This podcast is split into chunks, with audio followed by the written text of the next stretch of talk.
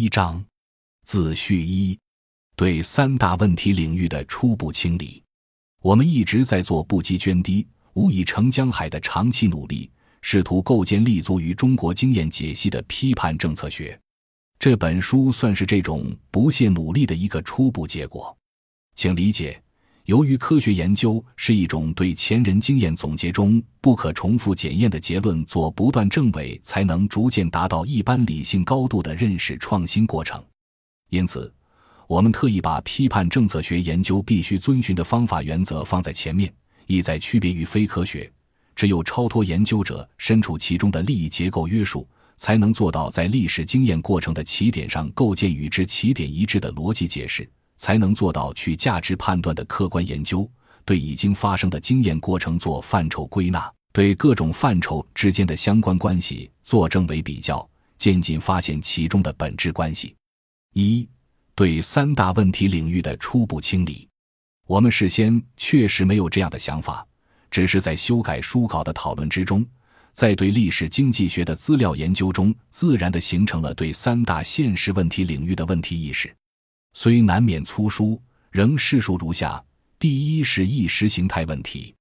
这绝对不是我们开展中国的真实经验系列研究之初衷，但却在客观上产生了出乎意料的结果。研读本书，不仅能还公平于社会主义，还正义于自由主义，同时还能把罪恶还给资本主义。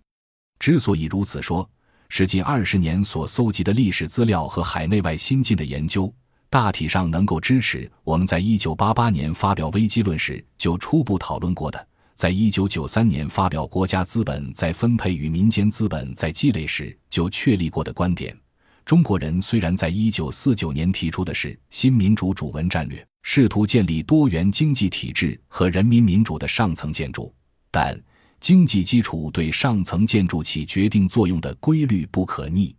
在城市经济领域中。一九四九至一九五三年这前四年，主要搞的是民族资本主义；一九五三至一九五九年这后六年，主要搞的是国家资本主义。这第一个十年的实际演变，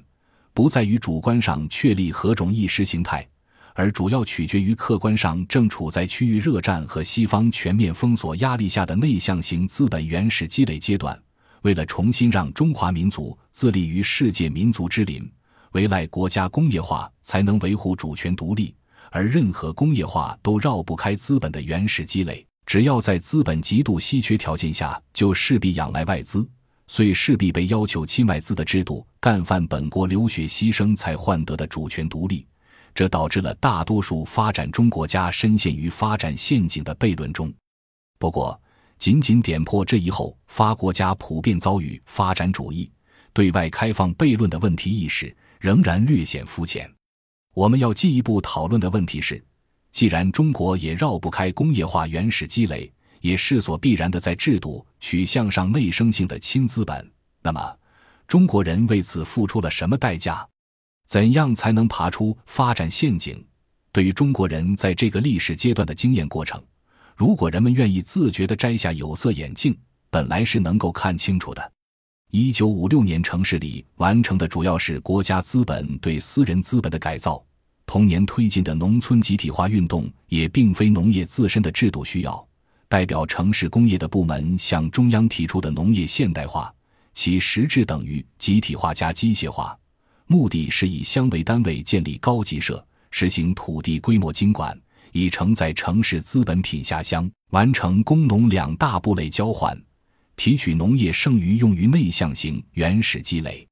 而一九六零年发生的严重经济危机，其本质也是在外资突然中辍时，这十年资本原始积累的巨大代价的总爆发。在这样复杂的政治经济过程中，客观的形成了任何原始积累时期都必然会发生的多种利益群体的矛盾和斗争。这些现象。被传统意识形态做了符合制度内涵的资本利益需求的粗糙归纳，严当为今人在思想理论领域中的瓦釜雷鸣。接着要问的应该是：为什么城市资本原始积累的危机却在农村饿死人？那是因为原始积累不仅从农民身上提取农业剩余，而且城市资本经济危机代价也向农村转嫁。自一九六零年那一次危机之后，每当危机在城市爆发，就都会向农村转嫁。大凡危机能够顺畅转嫁的，就在城市软着陆。由此可以认为，农民权益、农村稳定和农业安全的“三农”问题，从来就是与整个国家工业化进程相伴生的基本问题。城乡二元结构体制下的“三农”承载城市资本危机代价。客观上成为中国工业化完成原始积国进入产业扩张的主要比较优势。至于整个二十世纪六十年代不断发生的群众运动，主因是战略性的外部投入的规模资本陡然归零，而使中国随即堕入发展陷阱。遭遇这种情况，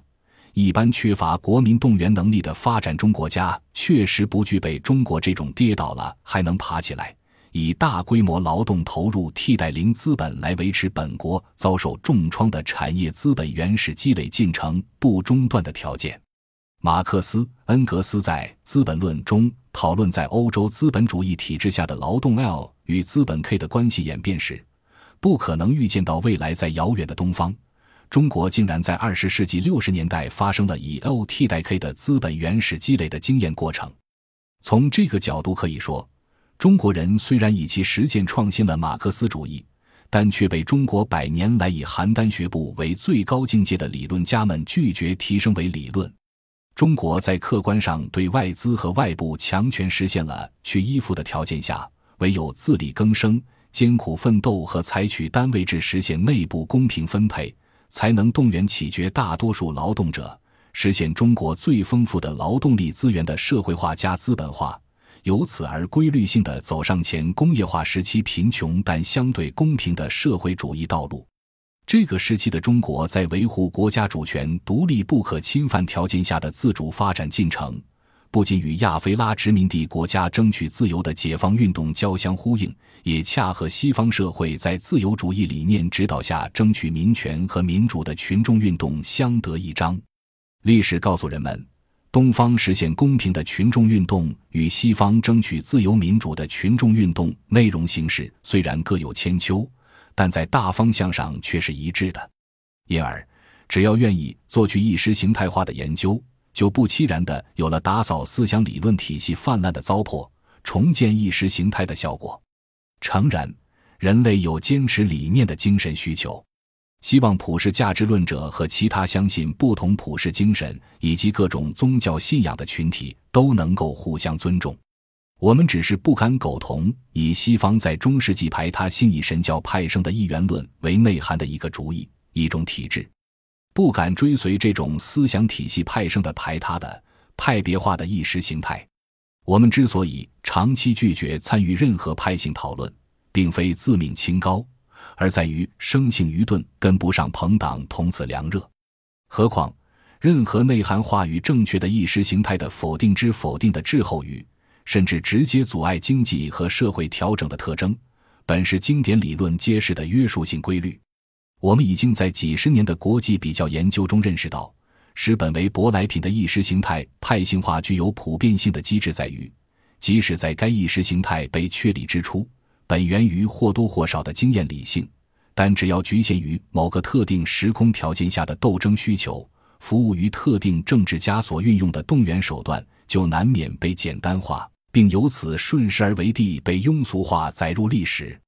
此时，无论意识形态对本源客观经验之异化是多么的有利于那个特定时空条件下局部的政治需求，随之而来的必然是不同利益集团的政治性搭便车。借助几经异化的意识形态，对人们身处其中的当代社会发展困局做符合本集团利益的刻意扭曲，既不受惩罚，也不顾后果。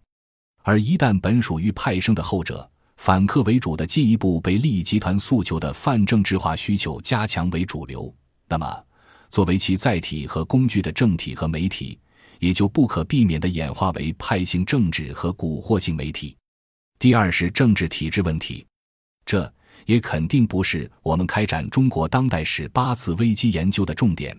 但在整理数据过程中，却客观上形成了超越国内外主流意识形态的话语。中国并没有构建西方人所说的中央化集权体制的经济条件，长期以来其实是以地方化为主的资源资本化发展过程。除了二十世纪五十年代以苏联投资形成城市工业资本为主体的经济所造成的官僚主义上层建筑那短暂的不足七年的全盘苏化之外，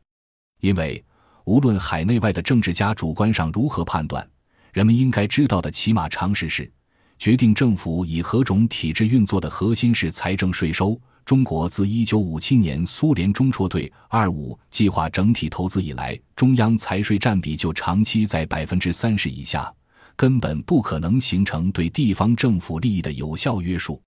而且，越是在导致很大代价的时段，如大炼钢铁、大跃进和文化大革命，中央财税占比就越低，甚至低到不足百分之二十。往往是地方自战争年代客观形成的土围子们自行其事，而造成的代价和责任却由中央来承担。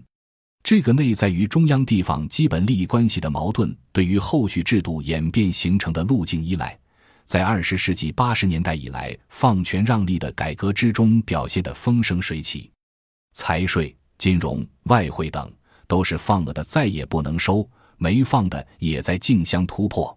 搞得中央政策圈里的人都知道挣不出红墙，中南海地方政府则见了红灯绕着走。各地提拔的那些改革开放好典型的干部，无一例外都是利用有限的资源加速资本化，而将成本直接向民生和环境转嫁，于是搞得 GDP 越高，民怨越甚。其中的真问题乃各地竞相招商引资、大干快上造成的综合性制度成本直接威胁国家稳定。但作为最终责任人的中央政府的治理措施和宏观调控爱难贯彻，若无双规，则几乎没有什么手段可以管住地方大员。这也许有助于理解两个政治局委员的双规案例：一九九五年陈锡同，二零零六年陈良子。此二陈的案例都有带头抵制中央政府宏观调控的背景。不幸之中的大幸，或称大乱中的大治。是一九九四年，在遭遇史无前例的放权让利成本总爆发的大危机压力下，中央那位被称为“铁腕”的领导人推出了有重大历史意义的分税制改革，这才把地方财税占比从百分之七十以上调低到百分之五十左右，中央手里才多少有了点调控之米。不过，当时有政策人士称其在单一政治体制下构建了联邦制的财税基础，若然。则分税制改革为中央地方政治经济关系的后续演变埋下了很大伏笔。只要从实际出发，就会看到条块分割伟大步调是自一九五八年放权地方以来，中国这种政府公司化政治体制中延续至今的最大难题。既然主要矛盾是中共所内涵的利益集团纷争愈演愈烈，除非党内利益集团公开化，政治派别及其代言方式制度化。否则就无法靠一般的政治建设和纪律约束来化解。第三是城乡二元结构体制，这虽然是我们的长期研究领域，但却不是本书开展经济危机研究之前预设的理论重点，只是在以去价值判断的方式把握国际比较研究资料之后，才形成了具有一定理性高度的创新。中国的所谓比较优势，既非劳动力资源丰富到所谓无限供给。也不是主流舆论所说的私有化和市场化的改革红利，因为这两个条件一般发展中人口大国都有。真正的比较优势在于中国的基本制度，在城乡二元结构的基本体制和土地均分制的基本财产关系制约下，乡村中内在形成的农户理性和村社理性得以内部化处置外部性风险，使数以亿计的农民打工者以聚落于村社的家庭为单位。即以非市场化、平均分配得到的无风险资产土地来承担非农就业风险，加工贸易所需要的生产线加集中食宿的高度组织化企业聚集的开发区孵化器，催生为国际工人运动史上规模最大、阶级自觉性鲜明且善于斗争的新工人阶级。广东南海的新生代工人自觉组织的广本大罢工之完胜。使中国三亿劳工成为自觉阶级走上历史舞台的里程碑。西方十九世纪的阶级政治历史所派生的经典理论——马克思主义，在中国经历不能落地的百年漂泊后，被新时期工人阶级的对立面、那些尚处于自发状态、只会部单学部的人们彻底的改变了。这才是约百分之七十的中国新生中产阶级意欲携带资产移民海外的主要原因。本章已经播讲完毕，感谢您的收听，喜欢请订阅专辑，关注主播，主页有更多精彩内容。